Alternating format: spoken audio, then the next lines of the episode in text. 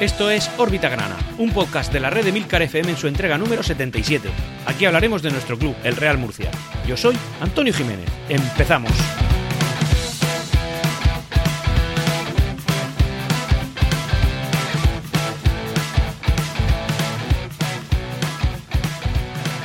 Parece que se van acercando tiempos mejores en los cuales la información que nuestro club va a generar de cara a la afición, de cara a la persona que esté interesada en conocerla, eh, bueno, pues es, información de verdad, de la que nos interesa, información deportiva, futbolística, información en la que no hayan sobresaltos, que no hayan noticias extrañas, de si este mes llevamos tantos meses sin pagar, de si es que esto nos embargan, de que si es que, oye, Resulta que me planto eh, delante del ordenador para grabar esta entrega de órbita grana eh, sin prácticamente ninguna noticia social que comentar. Ninguna noticia en cuanto a la parcela social. La parcela social, como bien sabéis, eh, bueno, hace un tiempo la, junté junto a la económica y, ahí es donde pongo pues todos los sobresaltos, porque desde luego las noticias económicas que nos llegan del Real Murcia no suelen ser buenas, mm, aunque últimamente parece que se van suavizando. Y me planto solamente con dos noticias en la parcela social, en las cuales pues eh, ninguna de las dos corresponde a tema económico. Por tanto, ese objetivo estamos pasito a pasito consiguiéndolo. Sí que es verdad que es un objetivo que tenemos que intentar complementar con buena información deportiva, que ya de esta no nos está llegando tanta. ¿Por qué hay que complementarla? Hombre, pues porque un Real Murcia en la segunda división federación, pues como sabréis, es, poco viable o como poco va a ser un año horrible. Y eh, los resultados no se están dando. Y no se están dando tanto por, la parte que nos toca a nosotros, eh, aunque tiene cierta comprensión, ahora intentaré contextualizarlo, como por parte de los rivales que, oye, pues igual que la semana pasada se nos favoreció, eh, esta semana no se nos ha favorecido tanto y, eh, bueno, pues ya hemos tenido algún resultado negativo. Así que vamos a ir comentándolo, empezamos con la parcela social. En cuanto a lo social, comentar, bueno, pues un par de cositas que además han tenido a bien servirnos por Twitter. Eh, una cuenta ha sido a, órbita grana, que es números grana, y otra también eh, por la cuenta de Twitter de Gol del Murcia. Eh, en ambos son simplemente curiosidades, curiosidades históricas de nuestro Real Murcia que tienen su efeméride, pues prácticamente ya una, una está muy próxima, la otra ya ha sucedido. En este caso, números grana, lo que nos dice es que ayer, día 31, sabéis que hoy lo estoy publicando, esto se publica los lunes, bueno, pues ayer domingo, día 31, el partido, el día del partido que jugamos contra el Sevilla, hizo 19 años es decir, temporada 2002, en la que eh, eh, en el mercado de invierno se presentó a un señor que quizás os suene, y es don José Luis Rodríguez Acciari, eh, argentino, yo creo que es parte viva de la historia del murcianismo, sabéis que hay muchos jugadores que han venido, que se han ido y tal, pero que se recuerden con cariño férreo de tal, Acciari. Yo creo que Aciari es uno de los máximos exponentes de la historia murcianista, un jugador que ha dado muchas temporadas al Real Murcia, muchas alegrías, aquel gol mítico contra el Levante en casa, y eh, ha estado con nosotros durante, bueno, en las, tres, en las tres primeras categorías del fútbol nacional, primera, segunda y segunda B. Así que creo que es un dato muy importante, 19 años, ojo, eh, cómo estamos creciendo. Yo recuerdo aquel, aquella revista de, revista, no sé si se llamaba Grana o algo así, revista Grana o algo así, que era una publicación que el Real Murcia hacía a sus abonados, se la mandaba por correo postal, una revista además bien ilustrada, bien editada, con su portada pues, era de, pues, de, cartulina buena, en fin, una, buena revista en la que se presentaba Acciari. Si me pongo a buscarla igual hasta la encuentro, pero bueno, desde entonces hasta ahora he tenido alguna mudanza y eso evidentemente ha hecho que sea difícil localizarla. En cualquier caso, eh, yo recuerdo con mucho cariño a este jugador y ya que se está poniendo tan de moda ponerle puertas a, Bueno, no que se esté poniendo de moda, sino que es una medida que se está tomando, pues quizá no haya que esperar a que un jugador que claramente tanto ha representado para el murcianismo, que es una parte importante de la historia grana y tal, pues que fallezca para que se le ponga una puerta. Quizá mm, sería un justo y bonito homenaje a un jugador que tanto ha dado por el Real Murcia. Y jugadores de estos, pues eh, hoy en día hay muchos que puedes recordar con cariño, no sé, decirte Loreto, Aguilar, eh, Richie, hay muchos jugadores que les puedes recordar con mucho cariño, pero yo creo que Axiari está un puntito por encima, en mi opinión personal. Así que bueno, ya está, ahí, ahí lo dejamos. Y eh, la segunda efeméride, esto ya no es tan efeméride porque sí que falta un poco para que se cumpla, pero bueno, es una curiosidad importante que nuestros amigos de la cuenta de Twitter y, periodistas también, Gol del Murcia, han tenido a bien a, informar, decir que, bueno, el Imperial, nuestro filial, es eh, dentro de poco, eh, concretamente en el año 2024, pasará a ser un equipo centenario. Es decir, el Real Murcia B, el Imperial, es casi centenario y lo será muy pronto. Y eso lo convierte en uno, en uno de los filiales más antiguos del mundo. Ojo, cuidado con esta información, esto no, no es ninguna tontería. Eh, como bien sabéis, ahora mismo está en tercera división, lo que sería la, bueno, lo que sería equivalente a no sé cómo lo van a llamar ahora después de la reestructuración, porque la tercera división pasará a ser la quinta categoría del fútbol nacional y no estaría dentro de la primera, segunda o tercera. Eh, en cambio, si le sale bien el, bueno, la jugada, la, temporada, que de momento lo están haciendo bien, y a nosotros también, lógicamente, porque al final no podemos convivir en la misma categoría que el Imperial, bueno, ellos se podrían plantar en, en segunda federación y nosotros en primera federación, sería bonito. Y sería un buen homenaje, bueno, si lo aguantamos ahí un par de años más, para que en 2024 este club pues, pueda estar en una categoría en una categoría que sin duda se merece. Eh, yo recuerdo aquella época en la que bueno se le no, diría que se le privó, ¿no? Pero bueno se le cambió el nombre de Imperial a Real Murcia B. A mí la verdad es que eso, esa medida nunca me gustó, pero bueno creo que también iba eh, a colación de una ley de filiales que salió una normativa de la Federación Española de Fútbol, una cosa que me pareció bastante burdo, ¿no? Es como intentar tapar la historia de clubes históricos como lo es este y además clubes que oye en su día fueron rivales del Real Murcia y, y que ahora son filiales y y bueno, poder renombrarlo como Imperial me pareció bonito. Incluso hace unos años, no sé si recordaréis, se filtró un, escudo o dos escudos que por lo visto el Real Murcia tenía la intención de cambiarle al filial para que fuera una mezcla entre el, escudo del Real Murcia y aquel escudo con un águila de dos cabezas del Imperial. Oye, la idea también me gustó, pero bueno, parece que no ha salido adelante, así que, bueno, simplemente poder sacar orgullo, poder sacar garra y decir, oye, nuestro Real Murcia centenario, pero es que nuestro filial también. ¿A qué quieres que te gane? Y ya vamos a entrar de lleno con la información deportiva que también vuelve a ser, como nos gusta que sea, densa. Y en este caso vamos a empezar hablando de un partido amistoso que el, jueves el Real Murcia jugó contra, contra el CSK de Moscú. Y lo hizo en, bueno, pues en estas instalaciones deportivas similares a la manga eh, que hay en, Campo Amor. Y bueno, fue un partido en el que Adrián Hernández metió a todo lo que tenía nuevo, que es bastante, ahora lo comentaremos, y el partido, pues bueno, salió mal, pues es un equipo más potente, lógicamente, nosotros somos de segunda B, y eh, nosotros estábamos de probaturas porque además teníamos una plantilla, pues en las cuales, pues creo que hubo un momento en el que prácticamente la mitad de, los que estaban jugando en, el Real Murcia eran fichajes, o sea que eran fichajes nuevos del mercado del invierno, por tanto, es un equipo que lógicamente no está muy cohesionado. Y bueno, nos metieron 5-0, así que en ese caso pues eh, no, se lo tendremos en cuenta al, Real Murcia, habida cuenta que al final era un partido de prueba. Y también era un, partido de prueba para el CSK de Moscú, es verdad, no, no tan excusa, pero bueno, en cualquier caso son superiores a nosotros y así se, vio en el campo. Así que agachamos la cabeza y seguimos para adelante. Em, y decir que han habido dos salidas esta semana. Una es la de Antonio Navas y también la de Sandoval son jugadores que no estaban contando mucho con el entrenador y que, bueno, lógicamente, pues no tenían cabida. Así que eh, el Real Murcia, aprovechando el mercado de invierno y que tenía necesidad de fichar y traer gente, pues ha tenido que dar de baja federativa a estos dos jugadores y, nada, pues oye, que les deseamos toda la suerte del mundo. Y tenemos otra baja, en este caso por lesión, la de Víctor Curto, que bueno, se dio a conocer a principios de esta semana que parecía que se había dado un golpe y que el hombre pues no podía, no podía entrenar, y así ha sido al final. Así que va a estar aproximadamente unas dos semanas de baja Así que ya sabemos que no podemos contar con Víctor Curto para, para los próximos partidos, al menos dos. Aunque también sabemos que Víctor Curto, pese a que tiene una calidad incuestionable en la plantilla, es un jugador que posiblemente por su edad ya pues no pueda disputar 90 minutos, así que es un jugador que lo sacábamos, Adrián Hernández lo usa de vez en cuando de revulsivo para, intentar apretar las tuercas al final del partido, para intentar marcar cuando más eh, mordiente atacante necesitamos. Así que bueno, pues es una baja que lo vamos a notar, pero en cualquier caso no es un, no es un jugador titular, así que simplemente desearle lo mejor y por supuesto su pronta recuperación y que esté disponible para, para que Adrián Hernández pueda tirar de él cuando, cuando así lo necesite. Y ahora vamos a hablar de, lo gordo, del meollo de la cuestión de esta semana, y son los fichajes.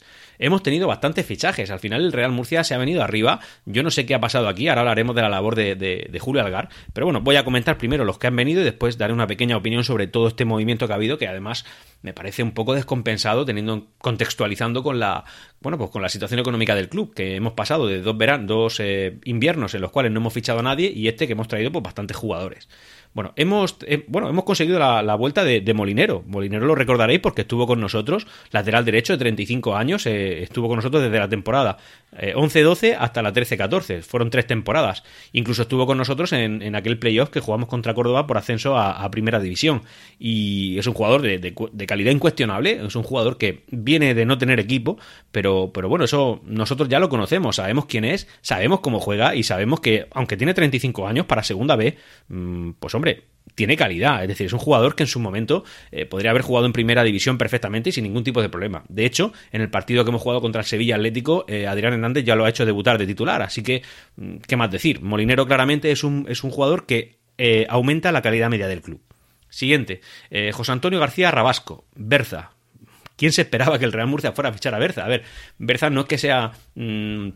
Mm, un tesoro por descubrir, una cosa inigualable, pero bueno, es un, es un jugador que tiene una calidad incuestionable para estar en un equipo de segunda división B. Evidentemente no es, un, no es un jugador de la talla de Molinero, yo al menos así lo veo, pese a que pese a que sin duda tiene mucha calidad, porque además, eh, bueno, pues eh, viene de jugar en segunda división A, aunque no estaba contando mucho con el entrenador, eh, pero sí que fue una parte importante en el ascenso de, un equipo de la región de Murcia a segunda división el año pasado. Así que, bueno, medio centro de 34 años, eh, ha jugado en primera división y además eh, ha estado en equipos como el Recreativo, el Villarreal, el Orihuela, el Albacete, el Rayo Majadahonda, Almería y Levante claramente es otra mejora de calidad respecto a lo que teníamos. Y de hecho, Berza posiblemente se va a hacer muy fuerte como titular en la plantilla, como así ha demostrado en el partido, en el partido contra el Sevilla Atlético. No es que vaya a ser ahora la, panacea, pero desde luego es un hombre que te va a aportar experiencia, que, que, que, bueno, que tiene una calidad de sobra conocido por todos y que, y que creemos, o al menos yo lo, así lo creo, que es una, eh, aumenta, va a aumentar la calidad. Ahora viene el fichaje que, entre comillas, ha venido de tapado, aunque ya parece que se ha destapado, y que yo en una entrevista, en, porque me hicieron una pequeñita entrevista a los amigos del Postgrana, os lo recomiendo un montón. El Postgrana es un, es un, bueno, pues un programa de Twitch, un, streaming eh, en esa plataforma, en la cual, pues después de cada partido, los domingos para última hora, os recomiendo que entréis y lo veáis, pues hablan del partido y le ponen notas a los jugadores, al cuerpo técnico y tal. La verdad es que fue un momento muy entretenido. Y el viernes pasado tuvieron a bien hacer un partido especial, eh, perdón, un partido, un programa especial fichajes en el, cual me invitaron y yo por eso pues les se lo agradezco y me preguntaron pues el mejor jugador, el que creemos que va a despuntar y tal. Bueno, pues yo dije que el que creía que iba a ser una, sorpresa, un buen jugador, es, eh, es Carrillo precisamente. Es un jugador de Alcantarilla que procede del Castellón, cedido hasta final de temporada, tiene 21 años y es media punta. Y es un jugador que, bueno, joven, que lo han cedido, por tanto no lo quiere soltar un equipo de superior categoría y que claramente, eh, bueno, pues tiene, tiene una trayectoria que le que hace pensar que puede ser eh, una pieza importante.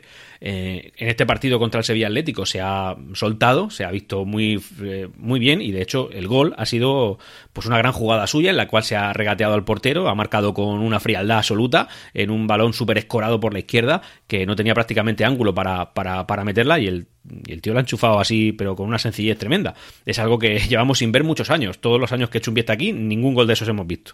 Así que, oye, ¿qué queréis que os diga? A mí Jesús Carrillo me, me da esperanzas. Otro fichaje ha sido Marcus Méndez, de 27 años, es un delantero procedente del Algeciras y antes de este equipo estuvo en el Osasuna B. No tiene mucha experiencia y en el Algeciras pues parece que tampoco contaba del todo con su entrenador. Eh, sí que evidentemente lo usa bastante, pero no era un titular indiscutible y bueno, pues bienvenido, esperemos que lo hagan lo mejor posible. Y eh, el penúltimo fichaje ha sido el de, el de Ton Ripoll, 22 años, extremo derecho y procedente del Oviedo B. Es un jugador que no tiene mucho nombre, que no tiene mucha mucha, mucha trayectoria y que, bueno, pues ha venido aquí a última hora. La verdad es que nadie se lo esperaba. Este es uno de los pocos nombres que no se ha filtrado por redes sociales, sino que la primera noticia que tuvimos de su fichaje fue a través de la, bueno, pues de la cuenta de Twitter oficial del, Real Murcia.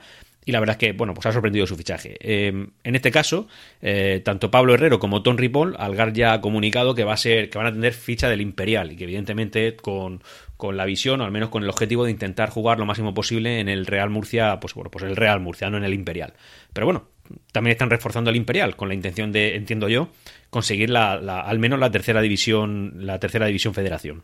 Y el último fichaje, que se presentó a finales de esta semana, poco antes del partido y por tanto no ha podido ir convocado, ha sido el de Adrián Fuentes. Es un delantero, jovencito, 24 años, procedente del NK Instra no, perdón, NK Istra de Croacia, eh, bueno, un equipo de primera división de aquella categoría, es un jugador que pertenece al Alavés y que estaba cedido allí, eh, además llevaba ya bastante tiempo y bueno, pues ahora ha venido aquí al Real Murcia, entiendo yo que para intentar suplir pues eh, la salida inesperada que hemos tenido con Chumbi y que al final el Real Murcia no estaba encontrando a, ningún delantero, así que bueno, pues a última hora entiendo que se ha plantado esta opción como buena. Algar la ha visto, la ha sabido aprovechar, así que, oye, pues genial. Bienvenido Adrián este es tu equipo y nosotros somos tu, afición. A todo esto, Adrián Hernández lo que ha dicho es que pide un margen de dos semanas para intentar conseguir el rendimiento pleno que él busca de estos jugadores. Claro, el tema es que estando como estamos y, teniendo en cuenta los partidos que quedan, pues no tenemos dos semanas. Bueno, dos semanas entiendo que estará incluyendo este partido contra el Sevilla Atlético, así que tenemos que tener cuidado, porque al final lo que nosotros decíamos al principio de temporada en órbita grana es que el Real Murcia lo que esta temporada tenía que fichar eran certezas, eran, eran eh, fin, jugadores que sabes que te van a dar un rendimiento. Ya no teníamos la vocación de formación que podríamos haber tenido la, en la temporada pasada, porque es que este año las prisas son más grandes. Son menos jornadas para intentar optar a los tres primeros puestos. puestos. Y ahora cuando hablemos de la clasificación veréis que no estamos consiguiendo el objetivo. Eh, tenemos tiempo, pero sí que es verdad que se nos está escapando como, como arena en las manos y tenemos que tener mucho cuidado. Dos semanas eh, de margen que nos dice Adrián, bueno, si son dos semanas ganando, a mí me valen esos dos, esas dos semanas, pero no dos semanas perdiendo. Así que entiendo que él se refiere simplemente al rendimiento. Como poco, la primera semana ya hemos puntuado eh, con un punto, no es, lo, no es, lo, que esperamos, pero bueno, no son cero. En cualquier caso, cuidado con eso de, la, de las dos semanas. Claramente hemos mejorado puesto por puesto. Ahora el tema es que hay que cohesionar a esos jugadores. Eso es lo que se ha visto y es como, como ha funcionado esta, este partido, este último partido un montón de jugadores que claramente te daban una seguridad.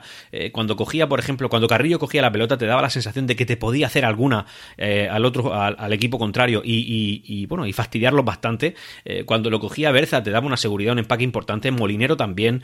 yo creo que estos jugadores, evidentemente, nos han mejorado, pero también es verdad que no se conocen mucho entre ellos y que han entrenado muy poco juntos. Así que el problema que tenemos ahora mismo es cohesionarlos en el menor tiempo posible y eso claramente es función de nuestro entrenador. Aunque sabemos que Adrián tiene una vocación claramente psicológica, ¿no? Eh, es, es, es capaz de lo mejor en cuanto a meterse en la mente del jugador e intentar hacerlo sentir bien, motivarlo, eh, darle un objetivo, darle un empuje y creemos que eso es lo que nos va a hacer falta.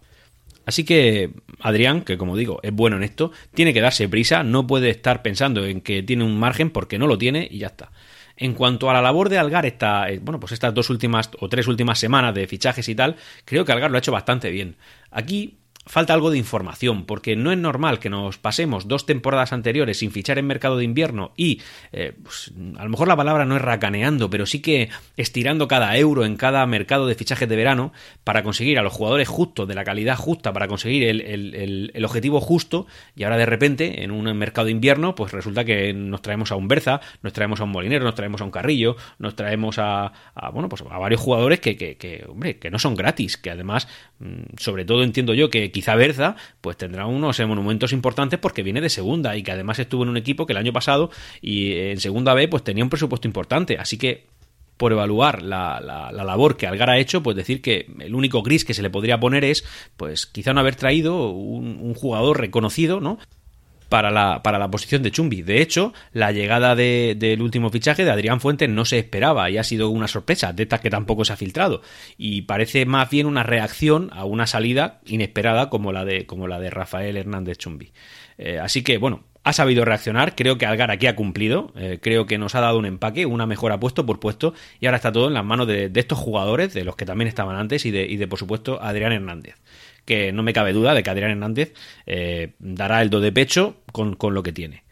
De hecho, esta semana se han filtrado, bueno, no se han filtrado, no, realmente se han publicado unas informaciones, rumorología diría yo, de que si Adrián Hernández, si no ganaba este partido, estaba en la, en la cuerda floja y tal. Bueno, para empezar, me parecen comentarios fuera de lugar. Eso no es información, son suposiciones y son, casi que si me aprieta, son apuestas de, de quien sea que haya publicado esa información. Porque dudo muchísimo, y yo también me muevo un poquito por las interioridades del club, eh, que Adrián Hernández esté lo más mínimo cuestionado. Me parece que si hay un pilar sólido en el, en el Real Murcia ahora mismo, es ese Adrián Hernández. Y si fallan, o si, se, o si no se dieran los resultados, eh, yo creo que ni siquiera la afición, eh, que la afición es muy crítica, eh, la afición del Real Murcia, pues no miraría de primeras a Adrián Hernández. Creo que el proyecto está hecho en torno a él, en base a él, y que el rendimiento que le saca a estos jugadores es, es, es superior al que realmente tienen. Yo no creo que el Real Murcia de hace tres jornadas, que no teníamos ningún tipo de refuerzo, eh, se mereciera estar eh, por calidad, ¿vale? Por calidad punto por punto o puesto por puesto en el puesto en el que estábamos. Creo que estábamos por encima y eso es eh, mérito de Adrián Hernández. También te digo que ahora pienso que sí que tenemos plantilla para estar entre los tres primeros. El tema es que ahora tenemos mochila, arrastramos mochila y tenemos que llegar a esos puestos. Bueno, para comentar así a bote pronto el, el partido contra el Sevilla Atlético, decir que bueno, que efectivamente, nada más empezar el partido, nos hemos encontrado con un gol en, corta, en contra, un gol que no nos esperábamos y que desde luego no ha minado la moral de los jugadores porque pocos minutos después, sobre todo gracias a una jugada de, de Carrillo, pues el Real Murcia ha empatado. Y básicamente ese ha sido el resumen de todo el partido. Hemos tenido algún susto, algún pequeño susto, y también momentos en los que hemos podido marcar goles. Yo recuerdo dos, especialmente una en la que el balón se ha pasado por, por la línea de gol de, de, un, de un palo al otro, en el que Yunes y un jugador más le ha pasado por delante y no ha tenido, yo qué sé, la diferencia, ¿no? El gustillo de rozarla, solo rozarla, aunque fuera con un soplido para que meter el gol, pero bueno, eso es lo que ha pasado. También recuerdo un, un bueno, en fin, un intento por parte de Carrillo por el centro del área cuando, cuando en la segunda parte y que, se ha intentado llevar a cuatro o cinco jugadores y se los ha llevado, lo que pasa es que al final se la han acabado quitando, pero después la ha recuperado, o sea, creo que Carrillo puede dar muchísimo, creo que tiene descaro y eso es lo que nos hace falta, porque han habido momentos, por ejemplo, recuerdo el partido contra el Betis en la que el descaro era de cero, es decir, estábamos eh, cada jugador en su puestecito, como con miedo, aletargaos, esperando a ver venir la pelota y yo cuando he visto pues entre Berza y, también y también Carrillo he visto descaro, he visto un, me voy a salir un poquito de las directrices que me dan para intentar meter ese plus de calidad ¿Eso que llevo como tres temporadas sin ver en el Real Murcia? Bueno, pues yo en este partido lo he visto. Entiendo que no se haya ganado, estábamos jugando fuera contra un filial y con, una con un plantel de jugadores en los cuales, pues eh, de inicio, tres de los, de los que estaban eran tres jugadores nuevos. Es decir, te estoy hablando del, de prácticamente más de un cuarto de la plantilla eran nuevos. Y luego se han cambiado, han habido cambios por jugadores también nuevos. Es decir, la cohesión, la cohesión es lo que nos ha fallado. El que eh, los jugadores se miren y sepan qué jugada, qué jugada hacer rápidamente, pues eso posiblemente es lo que yo veo que ha fallado. Pero he visto un Real Murcia mm, sólido, con desparpajo, en la que al Sevilla le ha costado hacernos, hacernos oportunidades, aunque nos la ha hecho, pero veo que conforme haya algún haya más complicidad entre los jugadores, más conocimiento entre sí mismos, conciencia ellos mismos de que, de que juegan en un mismo equipo, eh, nosotros vamos a mejorar. No tengo duda. Sí que siempre sé que a veces puedo resultar pesado transmitiendo un mensaje optimista, pero es que lo pienso de verdad. Igual que eh, pues en fin, tras la, tras la derrota contra el Betis creo que, que podíamos extractar cosas positivas, eh, creo que de este empate también. Y eh, me he puesto a ver la clasificación y la cantidad de partidos que faltan y aún estamos a tiempo. Sí que es verdad que el primer puesto ya parece que por puntos se nos está escapando, porque es que no entiendo cómo el Linares, el Linares está intratable, está intratable. Pero que nosotros de esos tres primeros puestos, evidentemente me refiero más al tercero que al segundo y mucho más al segundo que al primero, pues lejos no estamos, es decir, opciones tenemos, pero bueno, que conste que eso es así. Eh, acabando ya con la información deportiva, para pasar a las píldoras y después a la clasificación, decir que, bueno, el, el, próximo partido se jugará frente al Lorca Deportiva en casa y será el domingo a las 5 de la tarde. Lo retransmitirá tanto a las 7 como Footers, así que sepáis que lo tenéis accesible el partido, lo podremos ver. Un partido que en primera vuelta ganamos allí en el Artes Carrasco, la verdad es que el Lorca está en fin, está horrible. Este, este partido, os lo digo ya, este partido sí que sería imperdonable no ganarlo. Esa es la palabra, ¿eh? Imperdonable. Porque nosotros tenemos ya jugadores que tienen que estar más cohesionados y estamos jugando contra el peor equipo de toda la categoría. Y de toda la categoría no me refiero al subgrupo B del grupo cuarto. No, me estoy refiriendo de todos los grupos de segunda división. Estoy convencido de que este equipo es el peor. Yo pensaba que tras dos o tres fichajes que han traído podrían tener algún tipo de reacción, pero nada, este equipo está muerto totalmente, es lo que opino. Y nosotros, que aspiramos a lo que aspiramos, que hemos, hemos hecho el esfuerzo a nivel de club que hemos hecho y que tenemos, en fin, el objetivo que tenemos, no ganarle al Lorca me parece total. De hecho, creo que el partido contra el Lorca es el partido que necesitamos. Y lo digo siempre, igual que en su día eh, alguna derrota nos ha venido bien para espolearnos, pues aquí una derrota nos puede hundir. Y básicamente porque, como sabéis, eh, esta primera fase son 18 eh, partidos. Son 18 partidos, de los cuales pues ya llevamos 12. Es decir, nos quedan 6. Nos quedan solamente 6 por 3, 18 puntos. 18 puntos. Ya no, ya no es eh, accesible perder, perder 3. Y más en la posición de la tabla en la que nos encontramos, que ahora, que ahora comentaremos. Así que ojo con esto y ojo con este partido que creo que es muy, muy, muy importante. Y ya, para ir acabando con la información deportiva, decir que el partido que el Imperial iba a disputar esta mañana, por cierto, en el estadio Enrique Roca contra el, contra el Atlético Pulpileño, bueno, pues se ha visto aplazado. Y el Real Murcia Baloncesto ha jugado y ha perdido contra el en casa por 57-56, así que se le va complicando la, clasificación. Como estaba comprimida, ellos ya están en la, fase de... Perdón, para jugar en el playoff de perdedores y además están mal ubicados, no sé si antepenúltimos, así que cuidado con esto. Primero un par de píldoras informativas, así a modo curiosidad, no relacionadas con el Real Murcia, y luego ya pasamos a la, clasificación. Una de las píldoras, la primera de ellas, eh, está relacionada con Rafael Hernández Chumbi, eh, un jugador, creo que jugó en el Murcia en la temporada 2020-2021 y que bueno, que, se ha ido, como sabéis, a un equipo de Andalucía, al Marbella concretamente. No lo digo esto por rencor, lo digo porque el hombre, que parece que quiere agradar mucho a su afición, pues está siendo un poco, no sé, haciendo unas declaraciones que son curiosas, como poco yo os la, os la quiero traer. Lo primero que dice es que la afición del Real Murcia es, es muy extremista en cuanto a la reacción que hemos tenido de su salida. Bueno, pues coincido plenamente en sus declaraciones. Creo que ha sido muy extremista. Creo que su salida tendría que haber sido silenciosa y casi, casi irrelevante, tanto como su aportación al Real Murcia en las dos últimas temporadas pese a que esta última temporada llevaba cinco goles a favor, eh, perdón, cinco goles marcados, eh, pues creo que su labor no ha sido lo que debería haber sido en todas las temporadas que ha estado aquí, así que efectivamente la afición del Murcia ha sido muy extremista cuando, cuando le ha fastidiado que se fuera, o sea, decir, que se fuera era simplemente una oportunidad para que llegara otro mejor, así que estaremos pendientes del nuevo delantero que, que hemos fichado. También ha dicho que tiene la ilusión de un niño, bueno, sabiendo que esa fecha ya está bastante alejada ya, pero bueno, tiene la ilusión de un niño y que, eh, sobre todo, lo que me ha llamado mucho la atención y no he entendido exactamente qué ha querido decir, es que eh, ha querido salir de su zona de confort. Bueno, esto de la zona de confort lo dice pues un profesional de algo cuando lo que busca son nuevos retos y entonces tiene que cambiar su, su, función o su trabajo de una manera radical para ver que también es válido en eso. Eso significa salir de la zona de confort, ¿no? No, no aletargarte, no quedarte alicaído en tu puesto, en una situación cómoda, sin arriesgar nada, ¿no? Él quería más, él quería riesgo. Y mi pregunta es, ¿qué riesgo? O sea, se va del Real Murcia para irse al Marbella para salir de su zona de confort. No, no entiendo qué pasa, que en el Real Murcia estaba relajado, que en el Real Murcia estaba cómodo ¿no? Lo que simplemente no tenía era, pues, hombre, en comparación pues, a lo que tenía alrededor, pues evidentemente le estaba destacando un poquito esta temporada y no las anteriores. Y si a eso le llama zona de confort, pues bueno, pues ya está. Pues el hombre ya ha salido de su zona de confort y seguro que ahora de aquí se va, yo qué sé, al, al, al Arsenal. Lo va a fichar el Arsenal a partir de ahora. Y para cerrar, pues bueno, hablar de, unos numeritos que han salido curiosos de, en cuanto al Fútbol Club Barcelona. No es que yo tenga nada en contra de estos equipos, eh, fin, del, Barça en concreto. Simplemente pienso que la liga está muy mal organizada, que, eso está alentado sobre todo por la liga y que evidentemente hay dos, dos focos, dos focos que son los que más alimentan las desigualdades en la liga y esos son pues los dos equipos gigantes. Es una opinión muy personal, por supuesto. Os pido que no lo toméis vosotros como un ataque a ningún equipo, pero realmente yo pienso que un Barcelona y un Madrid, con las mismas oportunidades y, en fin, eh, generando de forma endémica sus propios beneficios y no dopados por la liga, eh, pudieran estar en, la Liga de España, creo que tendríamos una liga mucho mejor.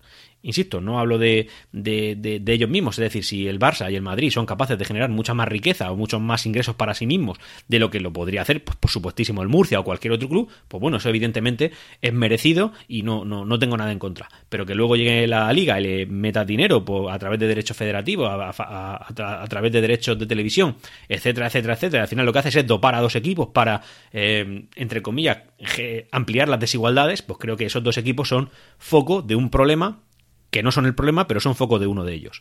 Y en este caso, hablar de cómo el Barcelona ha sobredimensionado sus cuentas, es decir, aún dopado, aún con todos los ingresos que genera y aún con todo lo que le da la liga, pues ha tenido una gestión tan sumamente nefasta que los está llevando a la bancarrota. Evidentemente, ya os adelanto yo que un club, que un club de esta magnitud no va, no va a caer. No va a caer pues porque él solo, de, por sus propios medios, es capaz de, salir de esta. Estoy convencido de eso. Pero sí que es verdad que lo puede aletargar, lo puede, lo puede suavizar, le puede restar fuerza durante algunas temporadas. Dicho eso, como digo, ni el Barça va a caer, ni la Liga le va a dejar caer, porque genera mucho dinero. Y, eh, bueno, la información que ha salido es que este club debe 1.173 millones de euros de los cuales 700 y pico, casi 800 son deuda a corto plazo, es decir, que tiene que soltar ya. Daos cuenta que nosotros, siendo uno de los equipos que en su momento hemos sido, si no el más, uno de los más ruinosos de la, de la, de la Liga Española, nos hemos puesto en 51. En 51 de deuda, y creo que no toda a corto plazo, ¿eh? Estos tienen casi 800 millones de euros de deuda a corto plazo. Ojo, ¿eh? Y de hecho, ayer salió otra información en la cual pues el Barça, por intentar retener a Messi, le ha pagado en los últimos cuatro años más de 555 millones de euros a un jugador que el año pasado, en verano, ya intentó irse, que, mandó un burofax para irse, es decir, que no quiere estar ahí. El Barça lo ha retenido y aún así lo ha no sé, no, no, no, entiendo estos sueldos. Entiendo que al final el fútbol, como lo ven ellos, es un negocio que sí, que evidentemente fútbol es un negocio, pero en estas magnitudes, de verdad, 555 millones en cuatro años a un solo jugador, por muy bueno que sea, en serio, yo, yo a veces me pierdo, ¿no? Termino, no sé, no, no comprendo esta liga. Yo, yo he vivido otras ligas en las cuales las cosas, pues sí, siempre habían desigualdades, siempre habían clubes que podían pagar mucho más de lo que podía pagar mi Real Murcia, pero hombre, estas diferencias ya, en serio, yo es que, es que me pierdo, como digo, no, no comprendo la liga. Y casi que a veces pienso, eh, si Real Murcia sube a segunda, estaríamos en la liga de fútbol profesional, una liga que está en contra de todo lo que yo siempre he querido en el fútbol. No sé, a veces tengo ese sentimiento encontrado, casi que no, no, voy a decir claramente que, oye, estar en segunda B, pues sí, aquí con la Federación Española de Fútbol, con los pequeños y tal, es lo que quiero para mí Real Murcia. Pero a veces miro arriba y digo, ¿en serio? ¿En serio eso es lo que nos espera? ¿Estamos aspirando a eso? Y me, me, me no sé, me inunda la, la desilusión. Y ya está, eso es una reflexión que quería compartir aquí con todos vosotros. Así que para resumir y para, bueno, para ir concluyendo ya con este tema, decir que la liga no va a dejar caer al Barça pese a que lo justo, porque es lo que han hecho con el Elche, lo que ha hecho con el, lo que han hecho con el Guadalajara, lo que han hecho con el Real Murcia, lo que han hecho con tantos y tantos otros, el Reus, no sé, todo eso al Barça y al Madrid no se le aplican. Así que el Barça de aquí no va a tener prácticamente ninguna consecuencia. Apunten, apunten, esta es mi apuesta, ¿eh? Apostaría mi propio dinero. Pero bueno, que si lo viera, si lo viera me parecería justo. Y ya para concluir vamos a hablar de la, de la clasificación que, bueno, pues que ha resultado tras la finalización de esta última, de esta última jornada. Nos vamos a encontrar a un líder ya destacado a tres puntos del segundo, que es el Linares. Sinceramente, es, una apuesta que yo no me esperaba. No me la esperaba porque el Linares era un equipo que, bueno, sí, una, una vez que empieza la temporada todos empezamos de cero, pero bueno, él era un equipo que había ascendido de, de, de, de, pura suerte, pura suerte, es que ni siquiera ganó su eliminatoria y se ha plantado en segunda división eh, B que ya se está asegurando la segunda división, la primera división federación y que como apriete todavía se planta en segunda división. Pero bueno, ahí está el Linares. Si es así, lo, único malo que le veo al Linares ahí es que tiene 24 puntos y está, cinco, está no, a 6 puntos ya de nosotros. O sea que ya es una, una distancia importante, ¿vale? Nunca hemos estado tan lejos del liderato como lo estamos hoy, para que nos hagamos una idea de la clasificación. Segundo clasificado, el Betis, que le ha ganado al Yeclano el Checlano es otro que, que, está cayendo por su propio peso. Sí que es verdad que parecía haber tenido alguna reacción, pero, pero eso se está diluyendo. Segundo, el Betis B, que estaba por debajo de nosotros hace dos jornadas. ¿eh? Tercero, el Universidad Católica, con los mismos puntos que el Betis, que son 21. A los, con la misma diferencia de, de, puntos que, teníamos, que, que, tienen respecto a nosotros, porque ha empatado su partido con el Córdoba, que es el que está inmediatamente por encima de nosotros. Es decir, UCAM 21, tercer puesto, y cuarto puesto, Córdoba con 19. El siguiente, justo en mitad de la tabla, quintos nosotros con 18 puntos. ¿A qué distancia estamos del playoff? Pues a 3 puntos. Es decir, ya no estamos a un solo partido. Eh, porque con cualquier cosa que puntúe la Universidad Católica nosotros ya no llegamos. Es decir, eh, como sabéis, pues tenemos ya que ganar varios partidos y como digo quedan tres, perdón, quedan seis partidos en esta primera fase. Así que ya no podemos perder partidos. El siguiente sería ya con dos puntos menos que nosotros y sexto el Sevilla B. Y ya, eh, esto ya prácticamente nos descarta para entrar entre el séptimo y el décimo. evidentemente no, nunca he pensado en esa, en esa posición, pero sí que es verdad que de reojo hay que mirar, no, no seamos ingenuos, es así. Bueno, séptimo, ya en posición de bajar a segunda, a tercera división, incluso a la quinta categoría, ¿eh? tela, ¿eh? Elegido con 13 puntos, el Granada B octavo también con 13 puntos, el Yeclano noveno con 10 puntos, es decir, el Yeclano está a 6 puntos del sexto, es decir, de la primera plaza que ya lo salvaría. Y con 5 puntos, solo 5 puntos, décimo el Lorca Deportiva, nuestro próximo rival. No podemos fallar este partido. El Lorca está desahuciado, tiene claro Meridiano que en esta fase no tiene nada que hacer, así que va a venir un equipo derrotado. Eh, tenemos que ganar y ganar bien, y ganar convenciendo. O sea, eh, esto va a ser un partido de solteros contra casados, siendo nosotros los solteros, y ellos los casados, pero casados eh, cerca de la jubilación. Y os lo dice un casado. Así que ojo cuidado con esto. Eh, como digo, el Lorca está a 11 puntos, 11 puntos que son más de 3 partidos, quedando 6 para, para entrar a esos puntos de salvación. Así que esto es lo que tenemos, señores. Eh, como veis, eh, tenemos acceso a los tres primeros puestos, sobre todo al segundo y al tercero. El primero ya, pues teniendo en cuenta que lo tenemos a 4 más 2, 6 puntos, pues ya es difícil. Pero sí que es verdad que los otros los tenemos a 3. Y eso es algo que es alcanzable. En 6 partidos podemos recortarle perfectamente 3 puntos al Betis y a Lucan. Estoy convencido. Y el, y el Córdoba, que es un equipo que es tan irregular como nosotros, por mucho que lo quieran ellos vender, la Unión Futbolística Cordobesa. Es un equipo hecho a golpe de talonario que tiene solo un punto más que nosotros. Está fuera de y por supuesto no nunca, nunca está mostrando una, una pues una imagen de solidez importante. De hecho, ellos están con un punto más que nosotros, habiéndonos ganado su primer el partido que jugó en, Nueva, en el Enrique Roca. Partido que no se mereció ganar, por cierto. Así que, bueno, esas son mis reflexiones de la, de la, jornada. No voy a alargar esto mucho más, eh, ya solo me queda despedirme. Muchas gracias por estar ahí y, por supuesto, cuídense. Hasta aquí esta entrega de Órbita Grana. Puedes ponerte en contacto conmigo a través de Twitter en arroba Órbita Grana. Hasta la próxima. Siempre Real Murcia.